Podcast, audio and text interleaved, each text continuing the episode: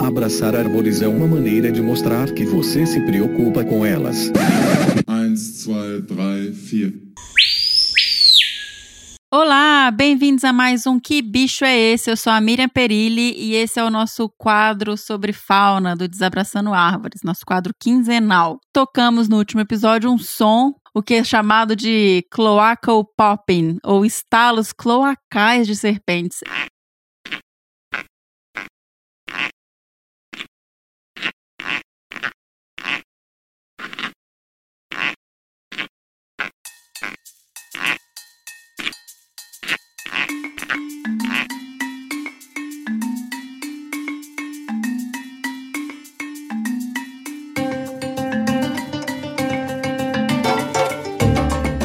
Aí, pessoal, como que vocês estão? Cuidando da saúde, se alimentando bem? Eu, né, como você sabe, eu e o Fernando, a gente mora aqui em Atibaia e a gente tá em temporada de laranjas aqui. Então, a gente tem comido bastante laranja, bastante vitamina C. Eu espero que todo mundo aí esteja também se cuidando bastante nessa fase. Então, hoje nós não recebemos e-mails como era esperado, porque nós tocamos no último episódio um som bastante inusitado, né? Eu nunca tinha ouvido falar. Eu jamais acertaria esse som. E também não tava com muita expectativa de alguém enviar e-mail pra gente. Então a gente já vai pular direto pro episódio. Nós nem vamos discutir muita questão do som, porque é realmente um é pouco conhecido, mesmo entre os herpetólogos, e vamos partir então direto pro bate-papo.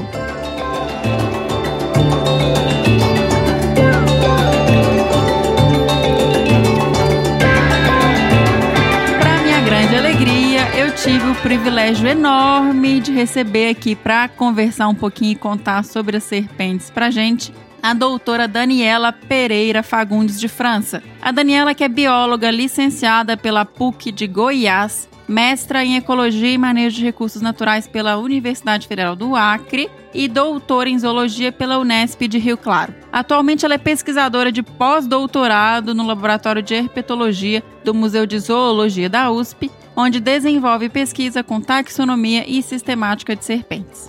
Ela também é professora, educadora ambiental e divulgadora científica pelo projeto Herpetologia Segundo as Herpetólogas, do qual ela é membro fundadora. Esse é um projeto super bacana. Quem puder, entra lá no Instagram e procura Herpetologia Segundo as Herpetólogas. É uma página bem legal, tem bastante informação, tudo postado por essas mulheres incríveis herpetólogas. Então não percam, vão lá e acompanhem esse projeto. Além disso, ela é consultora ambiental em trabalhos de levantamento e monitoramento de herpetofauna e avifauna. Mas a produção realmente mais importante da carreira são seus dois filhos, o Ernesto, de 10 anos, e a Paulinha, de 5 anos. Amei essa descrição, amei seu resumo, Dani, brigadão. Vamos lá para esse bate-papo incrível. Bora pro episódio?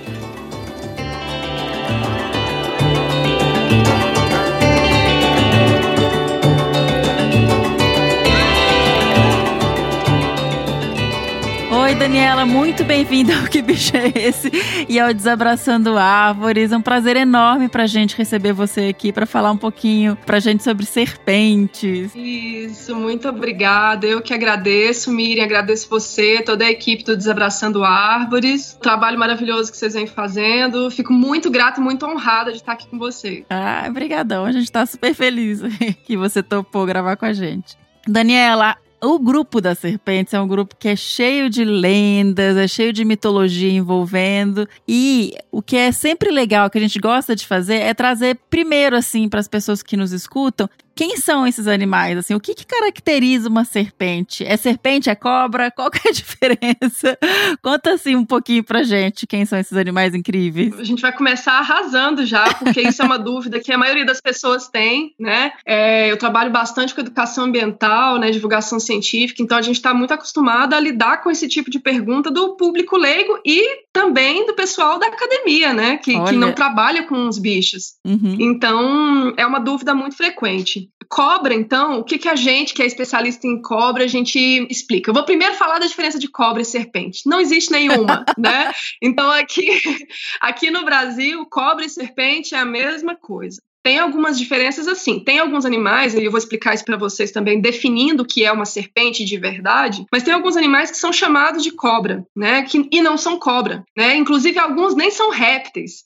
Então, uma serpente, uma cobra, ela é um animal que não tem patas, e isso todo mundo já sabe. Elas também não têm pálpebras, então elas dormem de olho aberto, né? O metabolismo delas cai bastante quando elas estão na hora do repouso, né? Elas têm apenas uma, uma escama transparente que protege o olho de choques mecânicos, né? Principalmente na hora da caça, quando elas estão se movendo pelo substrato. E elas não têm também uma coisa que nós, mamíferos, temos, a maioria dos vertebrados tem, que é a sínfise mandibular. O que, que significa isso? Que que elas é não isso? têm queixo. é, elas não têm queixo. É basicamente isso. Então, a gente tem a mandíbula, né, que é a parte do queixo aqui, que é unida. Então, nossa, a parte direita e esquerda das nossas mandíbulas, elas são unidas né, pela sínfise, que é a união dos dois lados da mandíbula. As cobras não têm isso. Então elas têm duas M-mandíbulas, que, que são duas mandíbulas pela metade. E aí isso, para que, por que, que elas têm isso e, e, e para que, que isso serve, né? Por que, que elas têm essa divisão? Porque elas se alimentam de presas, muitas vezes, com um diâmetro muito maior do que da boca delas. Então elas precisam aumentar o diâmetro da boca, né? A boca praticamente estica, muito maior do que a gente conseguiria esticar para comer. É como se a gente comesse, por exemplo, um, um boi inteiro, né? E tivesse que abrir a boca para comer. É, eu acho que muita gente já viu foto, né? Assim, quando você vê de uma, de uma cobra engolindo um animal, você vê uma boca enorme, assim, muito Isso, dá para ver, dá para ver. Dá para ver que tem uma pele só, né? Uma É, pele ali com muitos isso. ligamentos Que legal. fortes ligando as duas hemimandíbulas, mas que não tem a parte ossificada.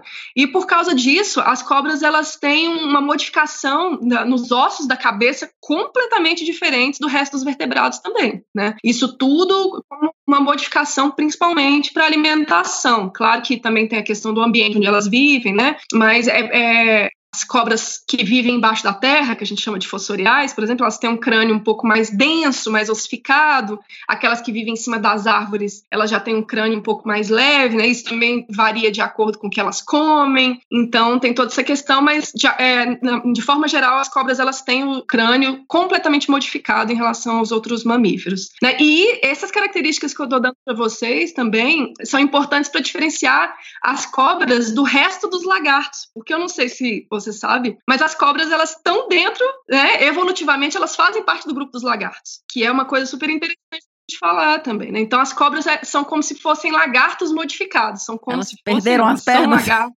são lagartos sem pernas, né? Mas aí que entra a confusão também de terem lagartos propriamente ditos, com características de lagartos, só que sem pernas. Então aí a gente tem, inclusive, a cobra de vidro. Sim. É a cobra de vidro, que é um lagarto com pálpebras, elas têm um vestígio de perninhas lá perto da, da cloaca, né, que é por onde elas se reproduzem por onde elas excretam, né? Então tem dois vestígios de patinha traseira, elas não têm nada de, de patas dianteiras, mas são chamadas de cobras de vidro, mesmo sendo lagartos, porque se parecem com cobras, né? Porque não têm patas, mas elas não têm essas características que eu falei que as cobras têm, né? Que a legal. gente pode definir dessa forma. Claro que tem outras características também, né? Que, que a gente pode diferenciar a cobra dos outros animais, dos lagartos propriamente ditos, mas essas que eu falei para vocês são aquelas que a gente consegue bater o olho e ver logo de cara. Né? As escamas também, tem uma diferenciação nas escamas. É, a maioria das cobras tem as escamas do ventre diferenciado com as escamas do dorso. A gente só não vê isso naquelas que são bem mais primitivas, né? Aquelas cobrinhas lá basais lá na evolução. Uhum. Essas não, não tem essa diferença. Mas em geral é isso. E eu não sei se eu respondi tudo. Não, mas- eu acho que. Ah, e a diferença, a diferença de cobra e ser- serpente, né? Que eu falei que não tinha diferença. Isso é legal da gente falar também. Tem uma diferença na- nos países de língua inglesa, né? Entendi. Que cobra são as najas. Ou Ah, aqueles animais que são chamados comumente de naja, que tem o capelo, né, que expandem o, o- a região das costelas ali perto da cabeça, né, que todo mundo conhece, né, de Sim. filme, de documentários, aqueles bichos que se levantam, ficam apoiados na parte de trás do corpo e se levantam para mostrar que estão irritados ou que estão se sentindo ameaçados. Então, esses animais são chamados de cobra, ou cobra na língua inglesa. Aqui no Brasil não tem naja. Então, aqui no Brasil, como é que veio então esse termo cobra para o Brasil. Isso veio com a colonização, né? Porque lá no, no na Europa, o pessoal já, já tinha tido, os colonizadores europeus que vieram para cá, eles tinham tido contato com esses animais da, da Índia, da África, então eles conheciam esses animais que eles chamavam de cobra. Chegando aqui, tudo que era serpentiforme, tinha o corpo comprido e sem patas, era, era chamado de cobra. Então, hoje em dia, é, a gente vê anfíbio, que é chamado de cobra, tem o, grupo das Cecílias, que é chamado de cobra cega, uhum. só porque tem um corpo parecido de uma cobra. Tem vários bichinhos, tem o, o, o mussum também, é chamado de, de cobra, peixe. o mussum que é um peixe, né? E é chamado de, de cobra por algumas pessoas também. Gente, Os lagartinhos, né? Que também é super interessante. Então, as lampreias, é, que são peixes marinhos, as moreias, né? As pessoas acham que as moreias, que são peixes também, as, as, pessoas acham que elas são cobras. Então, tudo que tem corpo serpentiforme é chamado popularmente de cobra. E isso é uma discussão legal porque o nome comum é a população que dá, então a gente uhum. não pode corrigir. Então, sim, é correto chamar serpente de cobra, é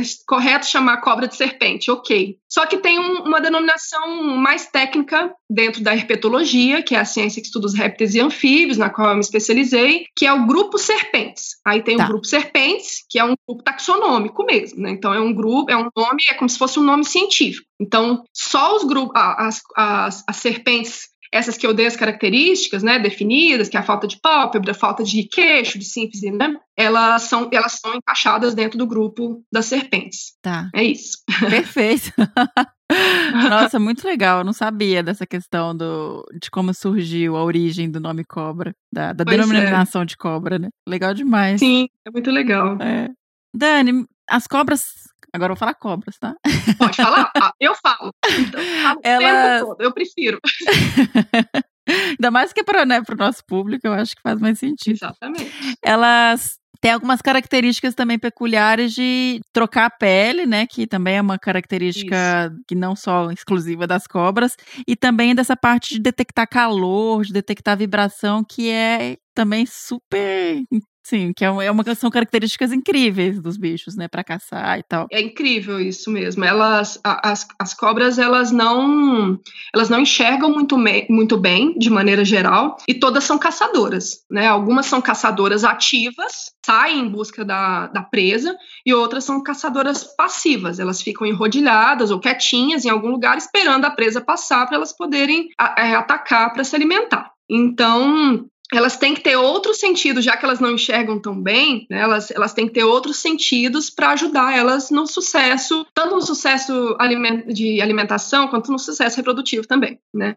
Então, o, Tá tudo muito, muito relacionado. Elas não enxergam bem e elas não escutam muito bem. Elas sentem vibração. Então, a parte auditiva da serpente, ela é muito em decorrência da vibração do substrato onde ela está. Então, elas não têm ouvido externo. Elas têm só ouvido interno. Então, elas só escutam por vibração. Então, quando a gente vai no zoológico, por exemplo, e começa a bater no vidro da cobra, aquilo é extremamente incômodo. É como se a gente colocasse um balde na nossa cabeça hum. e começasse a bater, né? E sentisse aquela vibração. Então, é, eu sempre costumo eu trabalhei em zoológico, eu sempre não façam isso, por favor. Em casa é. não, porque em casa não tem cobra. Não façam isso nos zoológicos, porque é, é muito incômodo para serpentes, porque elas não escutam, mas elas sentem uma vibração, um incômodo muito forte, né? Então elas conseguem às vezes sentir que tem algo, algo se aproximando por causa da vibração do substrato que é onde ela tá, ou o chão, ou a árvore, alguma coisa assim que tem a, a movimentação, né? Muito e ela é muito sensível a isso. É, o fato de enxergar isso varia um pouco de serpente para serpente, de grupo para grupo. Então aquelas que são noturnas, elas enxergam ainda mais mal. Aquelas que são diurnas, elas enxergam um pouquinho melhor, como se fosse uma pessoa míope. Né? Então,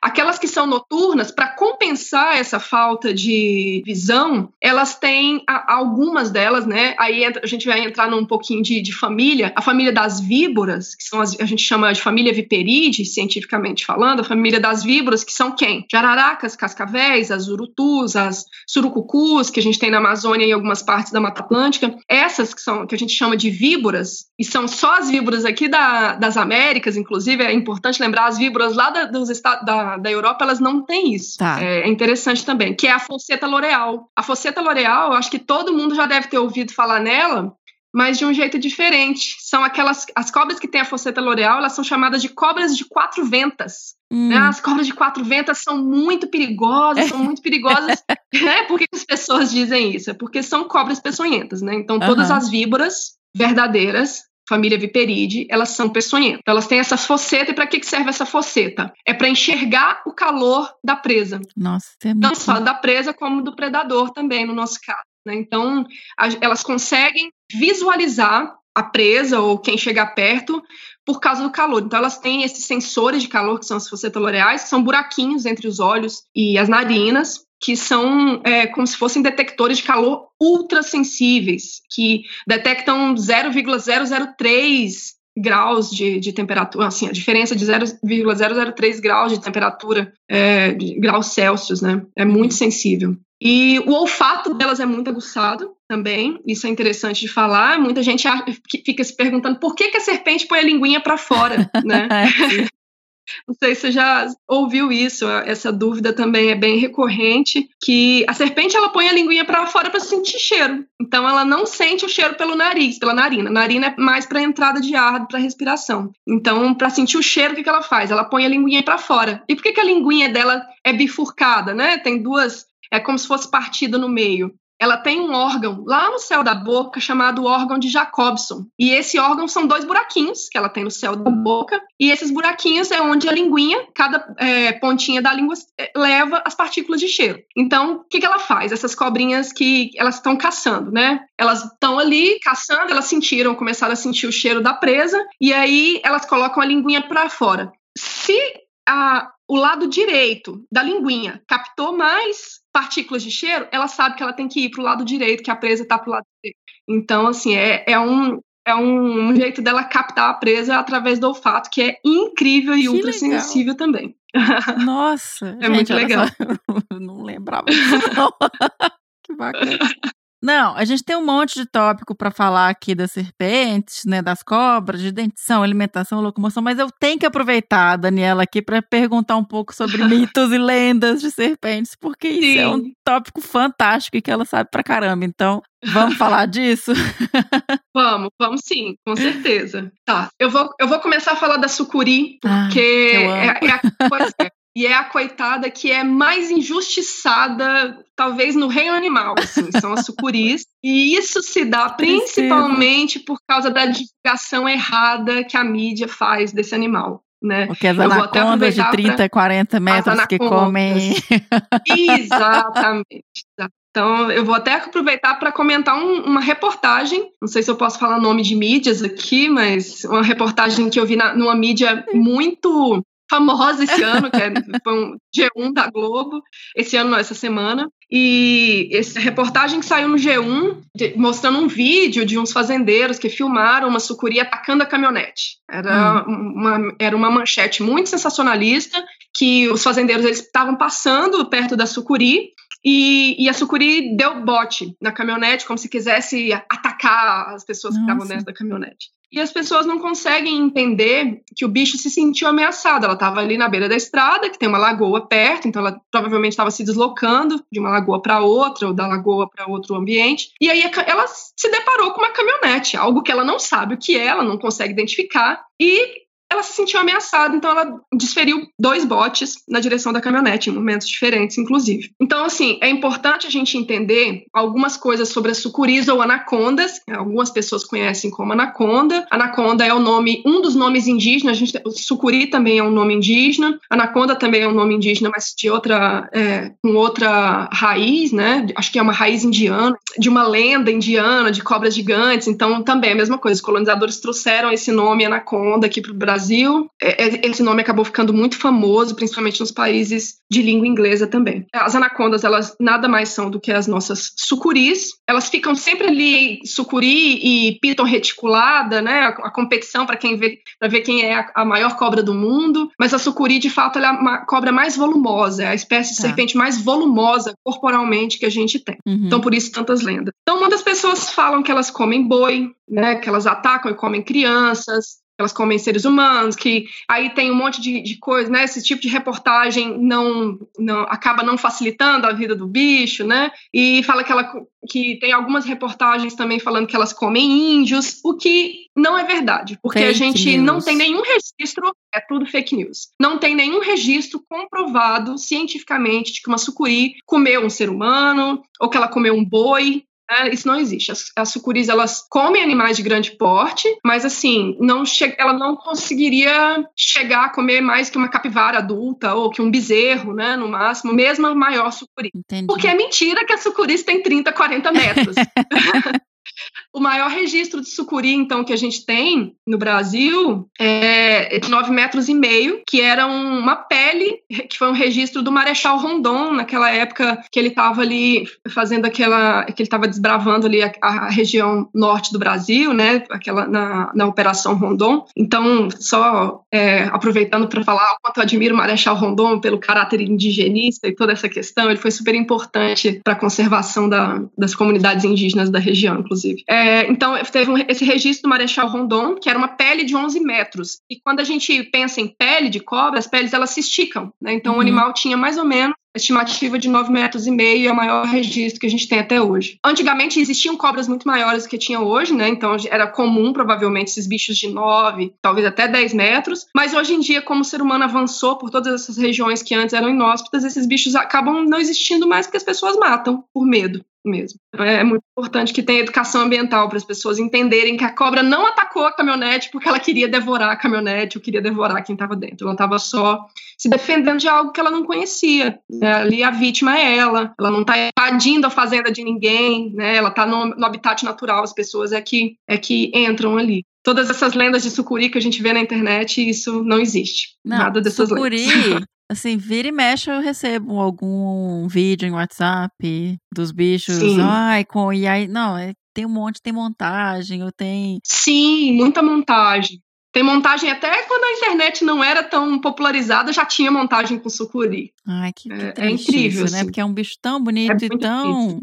inofensivo pra gente, tão assim, não tem. Pois é é um, um, predador de topo de cadeia, né? Então ajuda todo o equilíbrio do, do ecossistema. Então a gente não é, é, um pecado ficar matando ainda mais os bichos grandes, né? Que tem sei lá muitos anos de vida. Então é, uhum. ele já passou por tantas coisas, já fugiu de tanta predação. Aí vai lá uma pessoa e mata o bicho. Uma mascuri ela vive quanto tempo, mais ou menos? Eu sei que é mais de 30 anos, mas eu não tenho certeza, assim, do tempo exato. Tá. Mais ou menos. Mas tem uma coisa interessante da gente falar também, nesses vídeos que a gente recebe pelo WhatsApp vê na internet, são quando a, a, os bichos eles estão com a barriga cheia, né? E eles não conseguem fugir. É muito importante a gente falar nisso, porque assim, os répteis, eles ficam exaustos muito facilmente, porque eles são ectotérmicos para eles armazenarem energia não é igual a gente, através da, da alimentação. Os eles têm energia muito mais através do calor do ambiente. Então, eles perdem energia com muita facilidade também. E quando uma sucuri ela, ela vai predar, vai comer um animal, ela gasta muita, muita energia na predação. Porque ela tem que ficar ali, às vezes até horas, né? É, enrolada no animal, asfixiando o animal. Claro, mais uma vez, não é porque ela é má, é porque ela precisa se alimentar. Sim, né? a estratégia então, dela de alimentação. É a estratégia de alimentação. Quando ela ingere um animal, ela gasta mais energia ainda. Quando ela gasta essa quantidade de energia para ingerir um animal tão grande, ela precisa ficar de repouso muito tempo, porque todas as energias dela estão concentradas na digestão. Então é muito comum quando, quando o animal está de barriga cheia, as pessoas começam a perturbar o animal, como a gente vê nesses vídeos que a gente recebe de WhatsApp, o animal regurgitar, vomitar uhum. mesmo aquela presa dela. E muitas morrem depois disso. Muitas morrem porque elas morrem, porque é, na hora que elas estão regurgitando, às vezes é, acontecem vários danos no trato digestivo, ali no, no, esôfago, no estômago, pode se machucar, porque ela engoliu o animal inteiro. Vamos pensar, o animal tem unha, Sim. muitas vezes tem bico, né? Tem todos esses, esses anexos da pele, né? Que, que são duros, que machucam.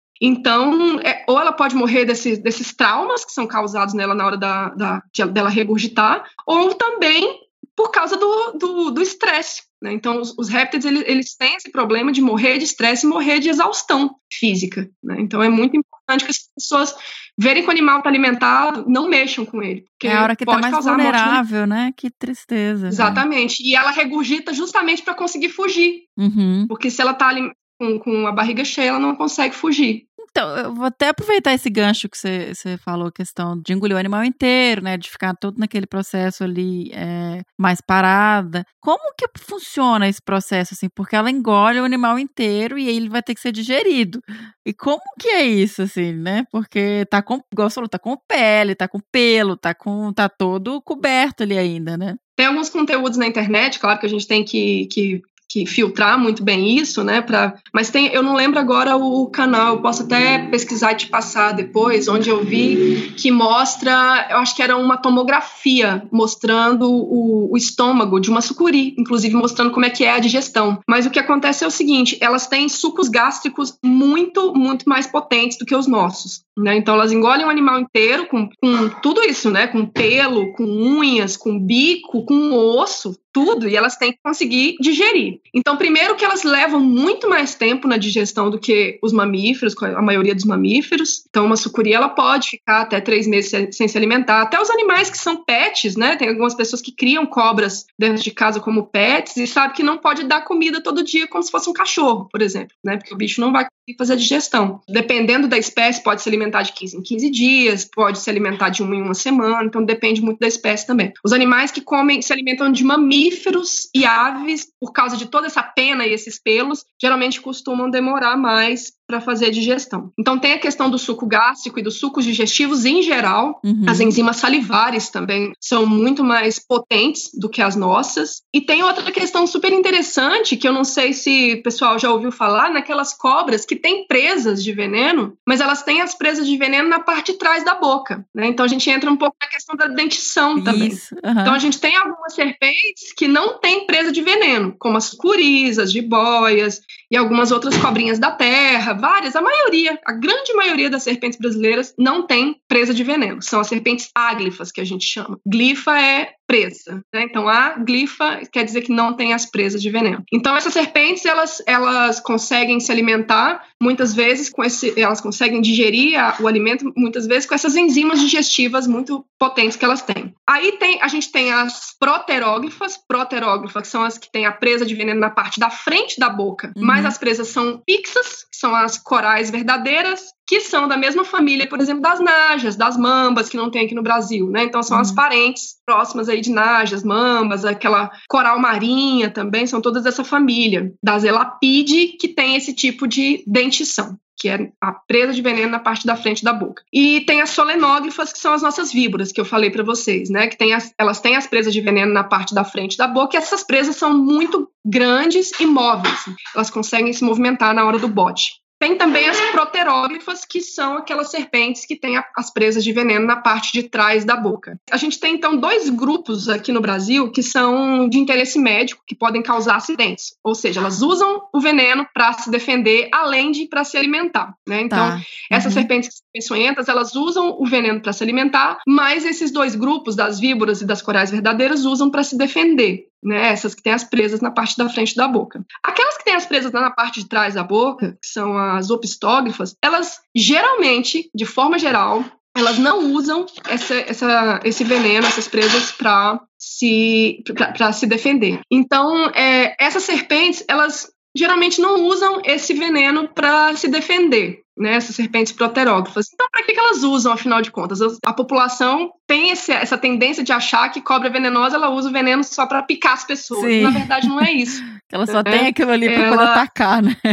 Só para poder atacar. Na verdade, nem, não é isso, porque essas cobras têm essa, essa dentição opistóglifa, ela usa muito mais na hora da alimentação. Então, ela nem pica para matar o animal. Ela, ela consegue matar a presa, né, o animal que ela vai se alimentar, principalmente por constrição, como as sucuris e as jiboias fazem, né, que é se enrolando na presa, impedindo a presa de respirar. E quando que ela vai usar, então, esse veneno? Ela vai usar esse veneno na hora já de engolir a presa. Então, na hora que ela está ali deglutindo a, a presa, ela vai mordendo e vai injetando o veneno. Então, o veneno da, das serpentes, é, a gente pode dizer assim, de forma simples, que é como se fosse é, enzimas digestivas modificadas, né? Como se fosse um. Como é uma saliva modificada, uma saliva muito mais potente, né? Que, que, que a, acabou evoluindo para elas conseguirem é, digerir esses, essas estruturas que são tão duras. Então aí a gente vê é, algumas enzimas no veneno de, dessas serpentes que são proteolíticos. O que, que é proteolítico? Que destroem proteínas que são hemorrágicos também. Tudo isso para facilitar a digestão da presa. E é, é, muito legal a gente falar um pouco sobre isso e divulgar isso para as pessoas entenderem o porquê né, dessas características de ter esse veneno, esse. Que não é maldade delas. Não, não. Elas precisam só comer.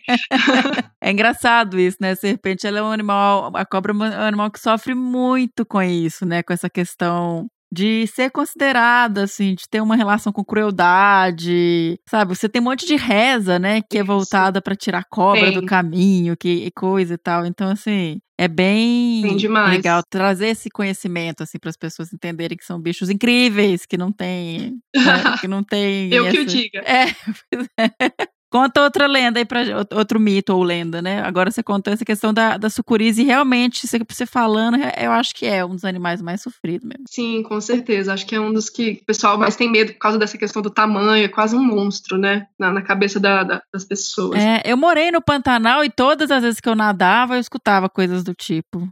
Uhum. Tem sucuri pois é. aí. É, no Pantanal tem muita. E no Pantanal a gente tem a espécie da sucuri do Pantanal, inclusive, Sim. que é outra espécie. Ela não cresce tanto quanto a outra, que é mais comum, que é a sucuri é, verde, mas é a sucuri amarela do Pantanal e a sucuri verde é a que ocorre no, na América do Sul quase inteira, aqui do lado direito dos Andes, né? Mas também ela fica com seus 4, 4 metros e pouco, é, então ela também é tamanho muito grande. E ela é linda, Bastante. linda. Dá o padrão fazer... de umas rosetas assim amarelos, é né? Nossa, é linda. É linda. Não, dá pra gente fazer um podcast só de sucuri. É, então, vamos então, passar para outro. Pode deixar, vamos.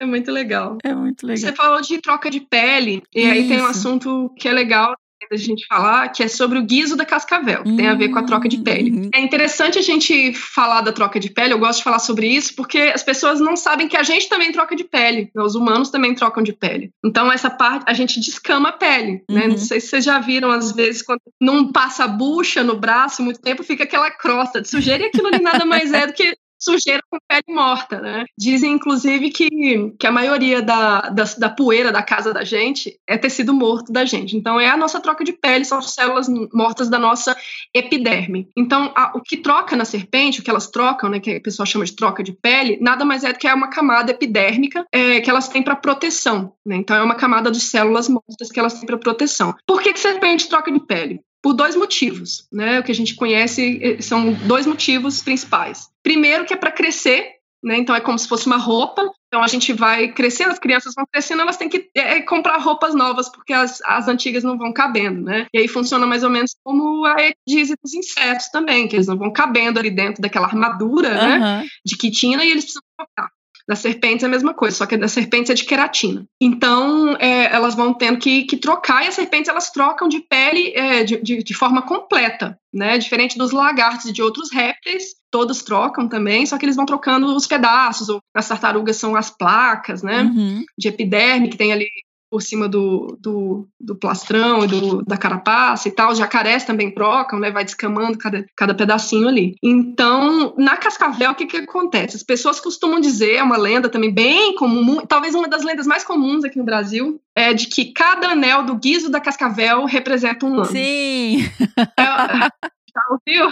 Claro. O pessoal guarda, fala: olha, essa daqui tinha tantos anos. Essa daqui já... Isso. E isso também não é verdade. Na verdade, cada gominho que a gente chama, ou anel do guiso da cascavel, é uma troca de pele. E elas podem trocar de pele mais que uma vez por ano, né? Então, pode ser um filhotinho que se alimenta mais, ele troca de pele mais vezes do que um adulto que se alimenta menos, né? O filhotinho ele está crescendo numa velocidade muito maior, é igual os nossos, as nossas crianças mesmo, né? Uhum. Que acabam tendo um metabolismo mais rápido se alimentar mais. Então as cobras elas têm essa característica também de crescer mais quando elas são filhotes, né? Então elas trocam mais de pele do que os adultos. E outra coisa, às vezes a cascavel ela pode perder o chocalho, pode perder até partes ou até o chocalho inteiro, porque o chocalho pode ficar enroscado na vegetação quando ela está se movendo. Uhum. Então é muito comum a gente encontrar cascavéis adultas enormes, de 1,60m, 1,50m, 1,70m, que é um tamanho enorme para cascavel, sem chocalho. E aí isso não quer dizer que ela não tem nenhum ano de vida, né? Quer dizer, na verdade, que ela pode ter perdido o chocalho. Então, na verdade, cada anel do guiso é, representa uma troca de pele da cascavel. Que não é anual, Exatamente. necessariamente, né? É, depende da, da, disponibilidade de comida, né? É, é, bem dependente da disponibilidade de comida, das questões ambientais. Então, quanto mais alimentos tiver, mais ela vai trocar de pele. Qual que é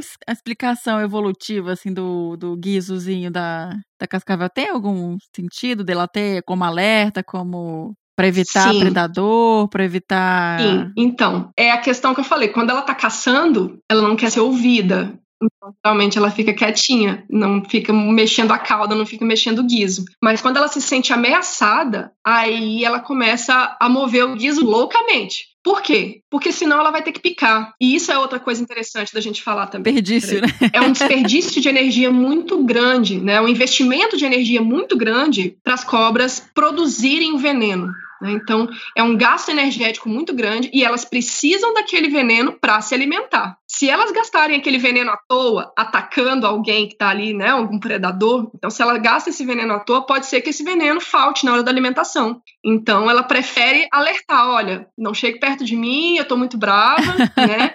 Então, não chegue muito perto de mim que eu posso te atacar. Então, ela tenta, inclusive as cascavéis, elas são, eu costumo dizer que são as, as víboras mais gente boa, que elas só atacam se você praticamente pisar em cima dela. Tá. Elas são bem tranquilas. Elas, são, elas têm um temperamento mais tranquilo em relação às, às jararacas, por exemplo, que já são completamente agressivas. É. Elas dão bote, você come, ela sentiu que tem alguém perto, ela já começa a dar bote. Elas já são bem mais agressivas. É bom saber, é o pessoal que trabalha em campo.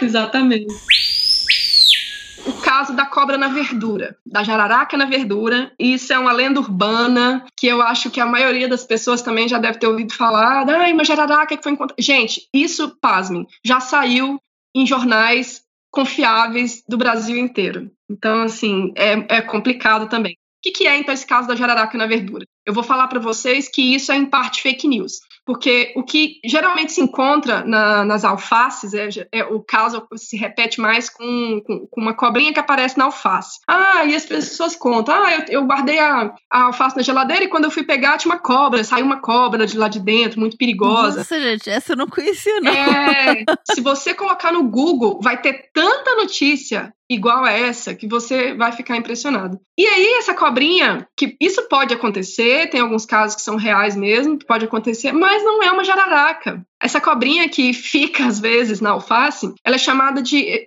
ou falsa jararaca, porque ela tem as manchinhas ali um pouco parecidas com uma jararaca, mas é a dormideirinha, a dormideira, que é um bichinho completamente inofensivo. E por que diabos essa cobra tá nessa alface? Cobra nem é vegetariana, né? Então ela nem tá ali para comer alface é uma cobrinha que come lesma, ela se alimenta de lesma. Então ela tá ali para comer as lesminhas, que são praguinhas que, que, que dá nas hortas. É, então, ela tá ajudando. Olha só, ela tá ali ajudando a gente, justamente. Ela tá fazendo um serviço, né, uma limpeza ambiental ali pra gente, e aí acaba sendo morta, acaba sendo vista como monstro porque tá na alface. Então, assim, é, é bem importante quando achar esses animais, às vezes chamar os bombeiros, né, não precisa matar, ou então pega a alface toda, coloca ela dentro de um saco, joga longe, né, uhum. claro, abrindo o saco pro bicho sair lá de dentro que você vai morrer. Mas se você tiver muito medo, tem pessoas que têm muito medo de cobra e não conseguem reagir, claro, eu, eu entendo isso completamente, né? Tem algumas, alguns pânicos assim que a gente não tem como explicar e as cobras elas, elas despertam isso em muitas pessoas, né? Mas então se não conseguir fazer isso, de preferência chama os bombeiros, dá um jeito que não, o bichinho é inofensivo de verdade, não nem morder ele morde, tem umas cobras que não têm veneno, mas elas mordem para se defender. Uhum. Essa não morde. Eu falo que se alguém conseguir ser mordido por uma dormideira, olha, eu, eu não sei nem o que eu faço. Colocou o dedo é dentro da boca dela, né? É, tem que, tem que abrir a boca do bicho, colocar o dedo lá dentro e apertar com a cabeça depois, porque é difícil alguém ser mordido por uma, por uma dormideira. Que nem é da família das víboras, nem das corais, é, uma, é da família de Psadide, que é uma família de, de, serpentes que a gente tem aqui no Brasil, que a maioria não tem é, nenhum problema, não causa nenhum problema. Gente, essa eu não sabia, adorei. É bem legal isso. E tem algum alguma lenda com coral? Porque coral é um bichinho também que o pessoal fala pra caramba, né? Tem. A gente pode falar um pouquinho de coral falso, coral verdadeira, inclusive. Acho que pode, a gente pode entrar um pouco nisso. Então, essa, essa lenda da cobra que pica com a cauda, geralmente é com a coral. Como assim, gente? É, é que a coral pica com a cauda. E eu não sei se você viu um vídeo que veiculou no, no, no WhatsApp, ano, não sei se foi ano passado ou ano retrasado, de um senhor que estava embriagado, assim, claramente embriagado no vídeo, e ele pegou uma coral que estava passando no meio da rua falando isso. Ah, ela pica com a cauda, então eu tô segurando a cauda, não tem problema. E a cabeça do bicho solta na mão dele, a cabeça do bicho solta, e ele foi picado e morreu. Não acredito. Então, o vídeo mostra ele sendo picado porque ele realmente acreditava que o bicho picava com a cauda. E aí ele segurou a cauda achando que não ia ser picado porque ela se picava com a cauda. E o bicho picou ele, e a notícia que a gente tem depois é que ele veio óbito. Gente, mas aí, peraí, o dessa... bicho pica só com a cauda na, na lenda? Eu achei que eram as duas coisas. É, essas lendas, elas variam de região para região, elas têm. É, é, é, igual telefone sem fio, a história vai sendo contada e vai sendo mudada. E é por isso, inclusive, que várias lendas surgem, né? Porque às vezes alguém observou algum comportamento do bicho, não soube interpretar, né? Como a gente, a gente na, na, na ciência, a gente não só interpreta, né? A gente cria várias hipóteses e testa, testa as hipóteses para saber se aquilo, se aquela nossa, é, se aquela nossa hipótese tem algum fundamento, né? As pessoas pessoas que não entendem muito disso, elas não testam, elas interpretam e elas contam aquilo do jeito que elas interpretaram. E aí a pessoa que ouviu vai tirar as conclusões próprias e vai contar a história de outra forma. Então, é, vai, é como se fosse um telefone sem fio. A história é uma e vai chegar lá na, na milionésima pessoa totalmente diferente. E é o que vem de pai para filho, para de avô, para é, isso, isso vai repassando, né? São lendas muito antigas. Então, tem uma, a lenda que ela pica só com a cauda, tem uma que pica com, com a cauda e com a cabeça. Então, de onde veio isso? A coral verdadeira ela tem um comportamento que, quando ela se sente ameaçada, muitas vezes ela esconde a cabeça e ela, enro ela enrola a cauda e fica oferecendo a cauda. Ah, ela fica mostrando a cauda. Legal. Uhum. Movimentando a cauda como se fosse uma cabeça. Né? E aí, o que, que acontece? Quando o, o predador vem para devorar ela, para comer, ou chegar perto, checar o que é, ela vai e pica é uma armadilha. com a cabeça. Só que como a pessoa que está observando acha que a cabeça é a cauda que está levantada, né, naquela armadilha, ela acha que o que picou foi a cauda, quando na verdade foi a cabeça. Então é uma grande armadilha, né, evolutiva que o bicho tem ali fantástico, e é genial, fantástico. porque ela protege ela protege a parte que é mais vulnerável do corpo, que é a cabeça. Sim. Né? E aí fica ali fazendo aquele display, que a gente chama de display, né? Esse tipo de comportamento com a cauda para poder enganar o predador, muitas vezes a presa também. Uhum. não, e, é. e, tem uma coisa assim, até você falou das pessoas não perceberem. Quem já viu um bote de, de, de cobra, ele é muito rápido. É muito rápido. Você não... É muito rápido.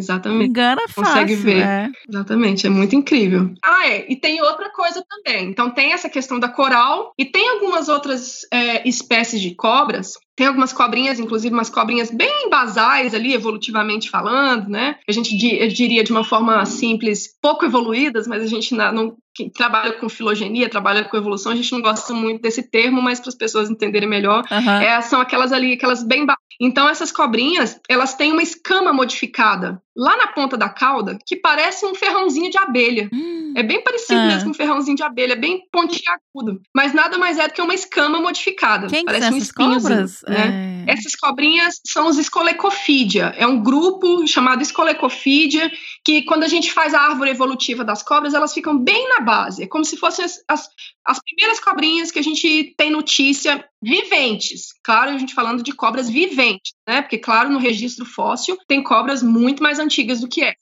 Mas essas são as que a gente tem viventes, talvez as mais antigas. Tem essas e tem as, as cobrinhas que eu trabalho também, que são. Aí já é uma outra tribo, é a tribo Elapomorphine, que inclusive algumas são corais falsas também. Elas têm essa mesma característica, né? Então, isso é uma coisa, é uma característica que pode surgir em grupos de serpentes que não são aparentados, não são é, é, muito proximamente aparentados, né? Convergência evolutiva, a gente chama.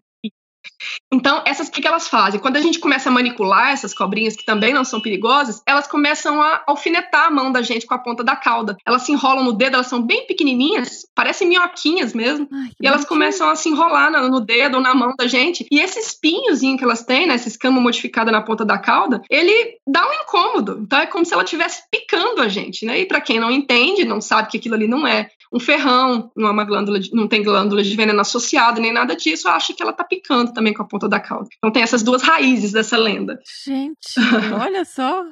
Ah, eu fico, eu fico é. escutando, eu fico doida pra ver os bichos.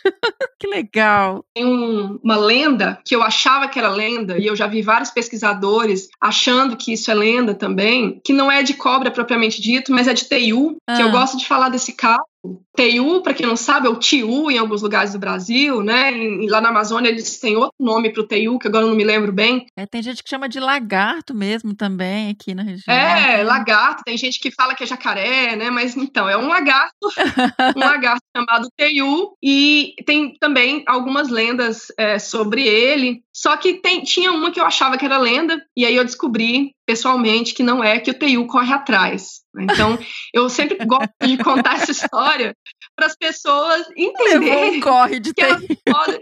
É, exatamente. Eu vou contar como é que foi. Mas assim, é para as pessoas entenderem que muitas vezes né? A, a, a, população também tem muito o que dizer para a gente, também tem muito o que ensinar, e a gente não pode simplesmente achar que as pessoas sabem menos que a gente porque a gente é da academia. Debochar, né? né? Achar então, que tá é falando bobagem. Não pode debochar. Arrogante, Exatamente. Assim, é, isso não pode mesmo. Ainda mais quando a gente trabalha com conscientização, com sensibilização, né? Para conservação dos animais, para educação ambiental. Então a gente tem que tratar as pessoas como fonte de informação, Exatamente. de conhecimento, né? Troca. Com certeza. Isso. Então, esse caso é interessante sobre isso. Então, eu sempre achei que os Não corriam atrás, que isso era lenda. E aí, um dia eu em campo, é, em Leme, aqui em São Paulo, eu cheguei no hotel, que era perto de uma mata, assim, e tinha um TU chupando manga. Esse caso é mais interessante por isso, porque o TU estava embaixo da mangueira chupando manga. Eu tenho fotos disso, é incrível. O TU come de tudo, né? Então ele estava lá chupando manga, todo lambrecado de laranjado, de manga, aquela coisa toda, e eu achei incrível aquilo, fui tirar foto. Então peguei minha câmera e fui tirando foto. E aí quando a gente tem costume com os bichos, a gente tira primeiro a foto de longe, uhum. né? Garante a foto que o bicho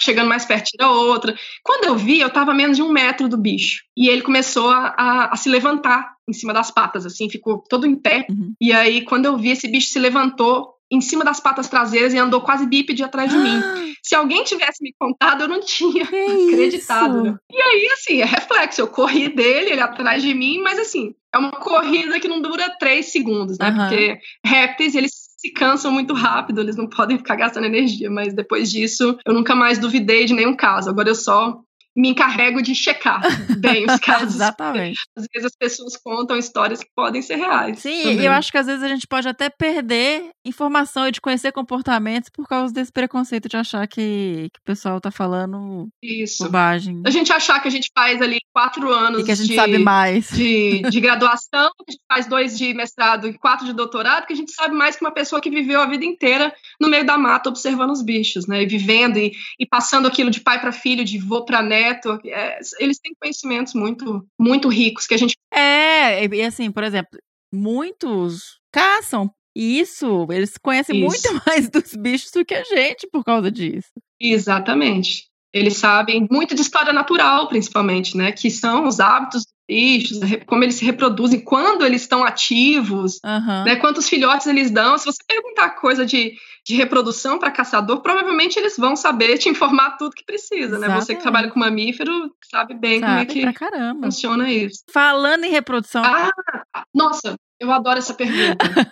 As cobras, elas têm reprodução, elas têm a fecundação interna, igual a gente, né? Então, os machos, eles têm hemipênis, que é o órgão masculino, né? O órgão sexual masculino do macho é o hemipênis. É, é engraçado porque cada macho tem dois, dois, por isso que chama hemipênis. É como se fosse um órgão dividido ao meio, né? Então, são dois órgãos que ficam inseridos na cloaca. Então, assim, quando o bicho está vivo, e ele não está é, preparado para se reproduzir, esses hemipênis ficam guardados dentro da cauda. Quando o, o animal vai se reproduzir, tem a, a, questão da irrigação sanguínea, muito parecido com o que acontece nos mamíferos também, né? Então ele fica ereto, os hemipênis eles ficam eretos e eles são colocados para fora da cloaca. E aí ele, o, o, macho ele vai ali em cima da fêmea e, e insere o, o, o hemipênis na cloaca da fêmea, né? Então eles conseguem se reproduzir dessa forma. Tem várias, vários tipos de, de reprodução engraçados e interessantes nas cobras. Eu vou falar os, os dois que eu gosto mais, que senão a gente não consegue fechar isso. É interessante a gente falar isso porque isso tem a ver um pouco com dimorfismo sexual também. Tem algumas cobras que elas fazem combate, algumas espécies que têm combate de machos. Nessas espécies que têm combate de machos, que os machos eles precisam ser fortes, corpulentos e grandes, os machos são maiores que as fêmeas. Agora, na maioria das espécies, quem é maior é a fêmea. porque elas armazenam os filhotes Uhum. ou os ovos dentro do corpo. Então, Elas precisam ser mais corpulentas, como, por exemplo, a sucuri. De novo, a sucuri. A sucuri, elas têm. é, os machos têm mais ou menos só 30% do tamanho da fêmea. Então, as Uhum. fêmeas elas são bem maiores do que os machos, né? Porque elas arma- podem armazenar até 50 filhotes dentro do corpo. Filhotes esses que já nascem com quase 50 centímetros. Nossa. Então, né, o bicho é bem, bem grande mesmo, bem volumoso. Outra coisa que é interessante a gente falar é que nem toda cobra bota ovo, como a gente aprende lá na escola. Então, algumas cobrinhas, elas já parem os filhotes vivos. É, algumas armazenam como se fosse um, um ovinho, né, ali sem, sem a casca dentro de, do, do corpo, dentro do, do, do corpo dela. E, e aí o filhotinho já, já nasce vivo. É, algumas que fazem isso, por exemplo, as, a- as viperide, inclusive o nome viperide das víboras vem disso, né, que é de parir vivo Aham. elas fazem isso. Já nasceu o filhotinho pronto, já. As sucuris também fazem, mas tem algumas cobrinhas cipós, algumas dormideirinhas, né? Algumas espécies assim. É, as cobras que eu trabalho também, que eu falei, as elap- elapomorfine, que são coraizinhas falsas, elas botam ovos, né? E aí tem que ficar incubados. é, O tempo de incubação também vai variar de espécie para espécie, geralmente de 15 a 45 dias, dependendo da espécie, né? E tem também dá para fazer um podcast só para falar de reprodução. É bem específico E aí elas já, já saem e vão pro mundo, né? elas já saem e vão para o mundo e elas são independentes. Poucas cobras têm cuidado parental, mas geralmente o cuidado parental é com os ovos. Uhum, é isso então, que eu ia perguntar. uma exceção é uma exceção que a gente tem dentro das víboras, que eu falei que as víboras elas já parem os filhotes vivos, com exceção da, da surucucu, que é o gênero Lachesis. Então, as surucucus que a gente tem, né, é a nossa maior víbora do mundo. Ela pode chegar até 4 metros. É um bicho que tem bastante na Amazônia É pico de e tem em jaca? alguns lugares da Mata Atlântica. Do... Ah, pico de jaca. Surucucu ou surucucu pico de jaca. Exatamente. Então, ela tem cuidado parental com os ovos, então ela fica protegendo a ninhada de ovos. As pitons também, algumas pitons fazem isso também, de proteger os ovos, mas a maioria das espécies serpentes, elas não protegem. Ela bota o ovo, deixa ele ali incubadinho e, e vai embora. E é essas que parem viva, principalmente, né? Elas não, não ficam ali sob, os cuidados das mães. Eu fiz algum trabalho, uns trabalhos na Amazônia, teve uma cobra, gente, que era tão bonita. Era a, a- Uhum. arco-íris. Jiboia Jiboia arco-íris. arco-íris. A jiboia arco-íris. Ela é da família das jiboias também. É. Da família das jiboias. Ela é, ela é muito bonita. Nossa. Antes era uma espécie só, com subespécies divididas pelos biomas brasileiros. E aí, tem- há um tempo atrás, elas foram, as subespécies ou raças, né, que a gente fala de maneira mais simples, foram elevadas às espécies, a, a espécie. Então, hoje a gente tem a espécie da Amazônia, a espécie da Mata Atlântica, do Cerrado. E eu acho que, eu não sei se tem mais alguma. São só quatro, são três, não me lembro agora, mas a gente tem várias espécies de boia arco-íris. São bem bonitas. É. E a cobra de duas cabeças, Dani? Quem é esse bicho diferente? Eu adoro falar sobre isso, porque a cobra de duas cabeças também não é cobra. É. Então, é o que eu falei sobre nome comum, né? Porque é um bichinho do grupo das anfisbênias. A gente tem um, um grupo dos répteis ali que tá mais aparentado aos lagartos, né? Que são as anfisbênias. Eu já levei uma mordida desse bicho. Isso, elas mordem. elas mordem e como elas são fossoriais, né, que eu falei, elas, elas ficam enterradas na terra, elas, se, elas vivem mais enterradas na terra, elas têm um crânio muito forte, um crânio Uhum. bem ossificado para cavar. Então a mordida desse bicho é bem forte mesmo. E são chamadas de cobras de duas cabeças porque a cauda delas é bem arredondada, muito parecida com a cabeça. Então é aquela coisa, né, quando ela tá ali se movendo, as pessoas não prestam muita atenção e acham que a cauda é a outra cabeça, acham que o bicho tem é, duas cabeças, uma cabeça em cada extremidade do corpo. Mas é claro que tem aquelas fotos que rolam na internet de cobras com duas cabeças mesmo, né? E isso pode acontecer como pode acontecer em qualquer vertebrado, né? Que às vezes acontece mutação genética e, e nasce um gêmeo siamês, Uhum. né? Então ali na é, na hora da, da divisão celular aconteceu algum erro no embrião e o embrião foi dividir, daria talvez origem a duas cobrinhas, dois, duas gêmeas, né? Aham. E elas não conseguem dividir completamente e ficam com duas cabeças. É muito difícil acontecer isso na natureza. Uhum. Se acontece na natureza, elas não conseguem sobreviver muito tempo. Tá. Esse é o tipo de anomalia genética que acontece mais em animais em cativeiro. Entendi. né? Esses animais que são reproduzidos para venda, para pet mesmo. É mais comum de acontecer. Como qualquer anomalia genética, né? É mais comum de acontecer com esses animais de criação, mais do que na natureza, que eles são selecionados, né? São selecionados naturalmente, então é, é mais difícil de acontecer na natureza. E tem um anfíbio também, que, que, é chamado, pode ser chamado de cobra de duas cabeças, tem um anfíbio chamado Cecília, que é o grupo da Gimnophiona, né? Que é um anfíbio que as pessoas também chamam de cobra de duas cabeças pelo mesmo motivo. É um anfíbio, né? Parente dos sapos, que não tem patas e as pessoas confundem com cobras e falam que tem duas cabeças porque a cauda parece a cabeça. Mas tem muito, é muito, tem muita confusão, né, assim, de, de identificação. Bastante. Nomenclatura, nomenclatura, nomenclatura popular acaba embaralhando a cabeça é, da gente. Isso para toda a área aí da, da biologia. Pra toda a área. Não, Dani, se deixar, eu vou conversar com você até amanhã aqui. é, é, muito legal. É, essa parte de saber essa questão da, das histórias, dos causos que tem com os bichos, eu acho o mais legal. Assim, eu sou apaixonada. E uma coisa que também eu falei, nossa, a gente vai ter que fazer um outro episódio sobre isso. Que é essa parte até da, da mitologia mesmo, tanto de história, tanto de. de tem demais. Que tem envolvendo serpente, né? Envolvendo cobra, assim. Todas as regiões do mundo tem algum tipo de. Daria pra gente fazer também um podcast só de mitologia, mitologia. mesmo, de mitologia é. mais Exatamente. essa parte de mitologia de outros países, né? E é engraçado a gente falar que em outros outras culturas, a, a, imagem das serpentes elas estão ligadas a coisas boas, na maioria das, das outras culturas. Ou é a saúde, né? Inclusive na, nas áreas da saúde, em, em enfermaria, em, em, enfermagem, enfermagem, medicina, a gente tem sempre uma serpentezinha ali, né? E isso é um a serpente é um símbolo de saúde. E aqui no Brasil é que é diferente, porque a gente teve uma colonização católica, né, cristã, e aí por causa dessa questão bíblica, que a serpente é traidora, né, que ela traiu Deus, traiu Adão e Eva para sair do paraíso. Então isso acaba ficando muito preso na, na mente das pessoas, né, de que as cobras são traidoras e a, a maioria das pessoas acabam acreditando realmente, né, que todas são traiçoeiras, Sim. que elas vêm na sua casa, elas invadem sua casa para te picar, que elas vão correr atrás de você, que a cobra tem uma que é muito interessante que é a cobra mal morta ela se vinga. Hã? Então, se você matar uma cobra, você tem que matar ela muito bem, porque se ela sobreviver, ela vai voltar e vai se vingar. Ah, tem essa gente, lenda também. Então, sabia. elas são vingativas e são traidoras. Nossa, coitada, gente. e elas só ajudam a gente.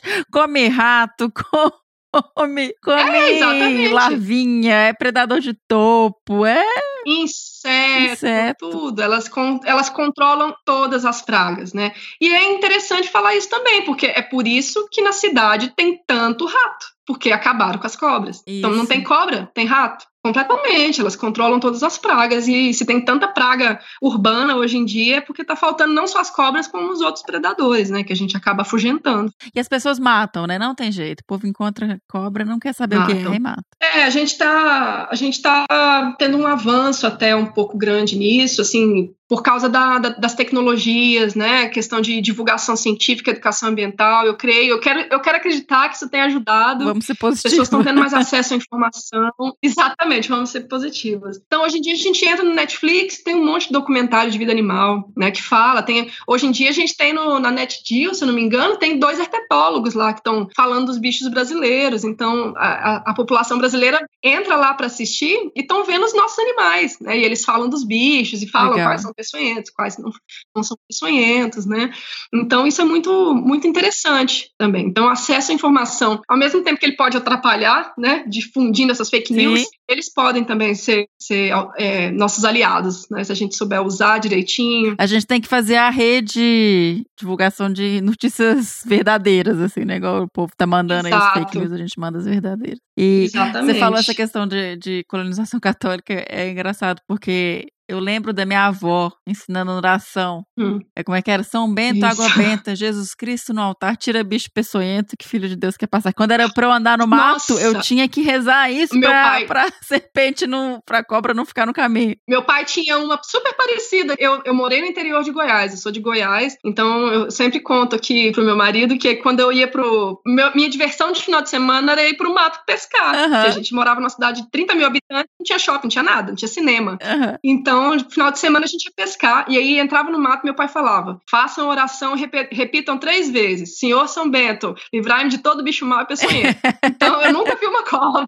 se eu fosse acreditar nisso, né, eu ia falar que eu nunca vi cobra quando era criança por causa da oração do meu pai, mas é porque a gente não prestava atenção, né, não era o foco. Exato, então, entrava fazendo bastante atenção. barulho, né, espantava Fazendo, Exato, arrastando o pé no mato, o bicho ia longe, não ficava para ver o que estava acontecendo. Nossa, adorei, Dani. A gente comentou que essa questão do animal ser mal visto aqui no Brasil e ser muito dizimado, até a questão de, das áreas urbanas terem tanto rato, porque não tem é, cobras. Isso levou alguma espécie nossa a risco de extinção? Existe alguma serpente que tem um status de ameaçada? Por incrível que pareça, as serpentes que são mais mortas, elas são aquelas que conseguem se adaptar bem ao ambiente antropizado, ao ambiente que é perturbado pelo ser humano. Então, felizmente, essas serpentes, elas têm grande quantidade na natureza. Uhum. Né? Então, a gente tem sim algumas espécies de, de serpentes que são ameaçadas de extinção hoje, mas a maioria delas é por causa de destruição perda de hábitat, de uhum. então a perda de hábitat, né, por causa do desmatamento, elas ficam isoladas em fragmentos e tudo, então nem tanto pela matança. Claro que isso pode levar os, os bichos que já estão isolados pode começar a levar até esses bichos que estão amplamente distribuídos e que têm bastante quantidade, pode, que são bem abundantes, né? Pode levar eles à extinção também. Mas a maioria das serpentes que estão ameaçadas de extinção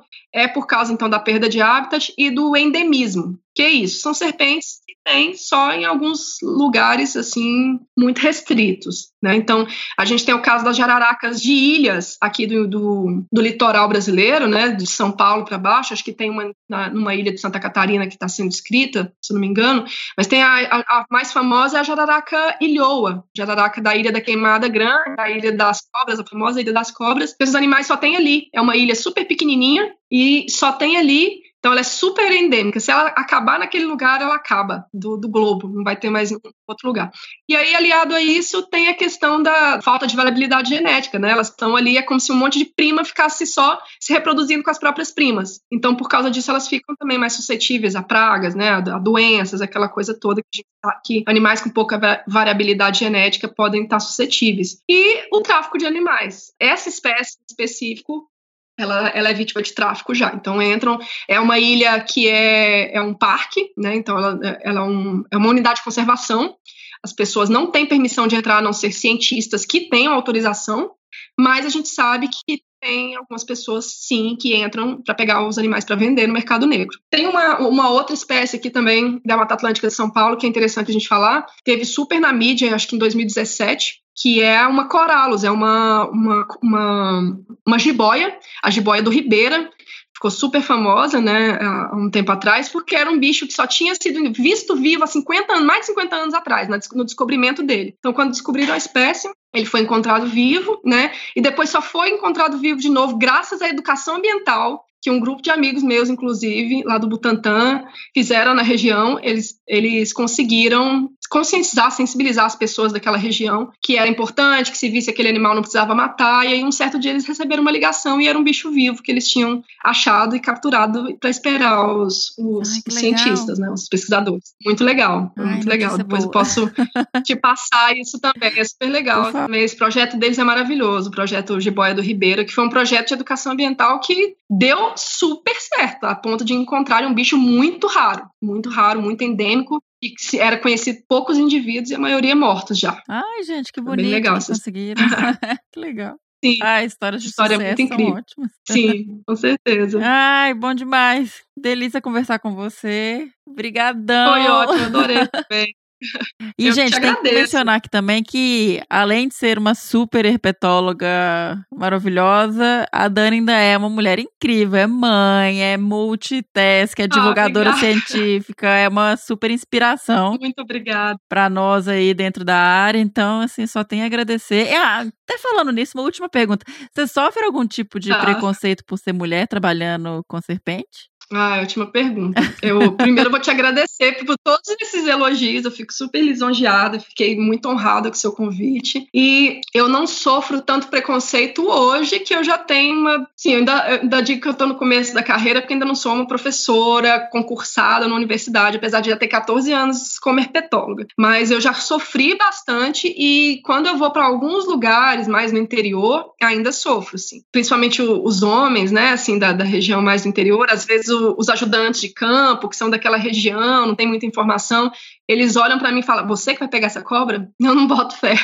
Eu não acredito. Então, isso é uma coisa que acontece bastante. E tem o fato da gente, da herpetologia ser muito masculina. Né? Então, a gente não tem muita, muitas mulheres que vão para campo estudar serpentes. A gente tem, por incrível que pareça, mais, assim, isso eu estou falando de senso comum, né? Do, do, do, que eu observo, que eu às vezes converso com, com o pessoal que, que é da herpetologia, que a maioria das meninas que vão para campo, elas trabalham, apesar delas também pegarem cobra, mas trabalham mais com sapo. Uhum. E tem um, muito disso também. A gente é muito desencorajada a fazer isso. Ah, que é perigoso, que isso é uma coisa para homem, coisa que é perigosa, né? Ir para campo à noite, pegar cobra, é uma coisa para homem. Então, só de A gente é tá frágil na, na demais para isso, né?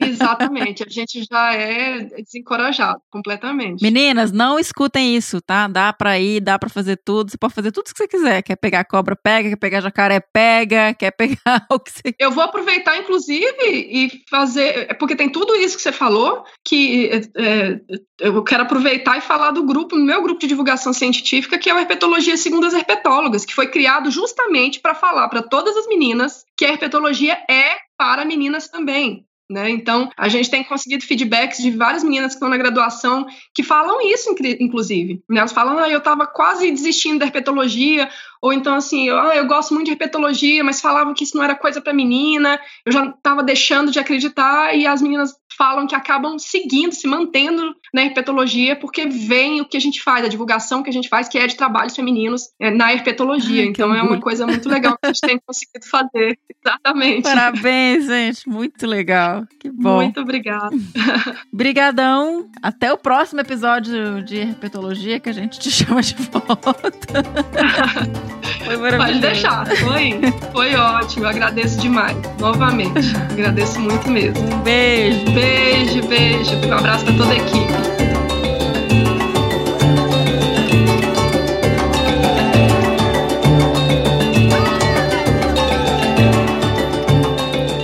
E esse foi o Que Bicho é Esse sobre serpentes. Espero que vocês tenham gostado. Eu amei.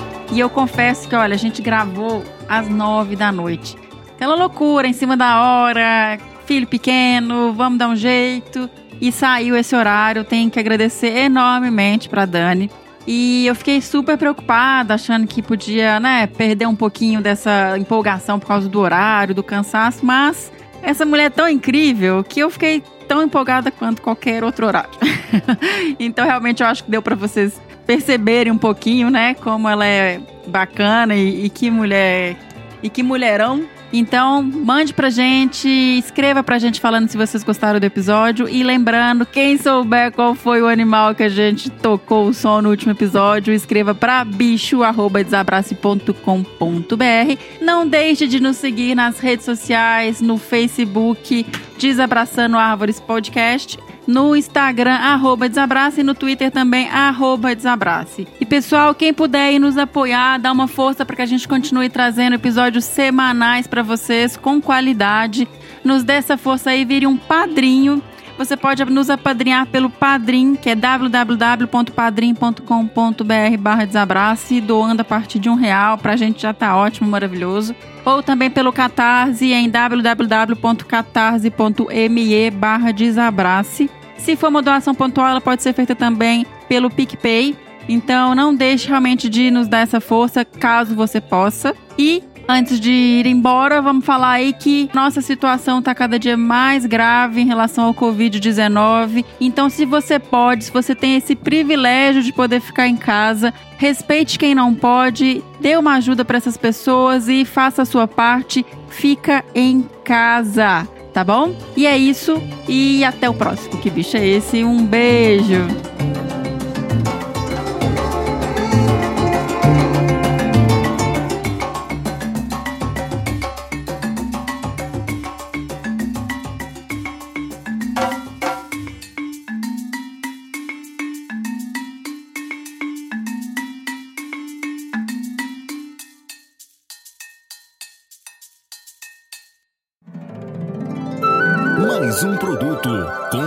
A edição Senhor A.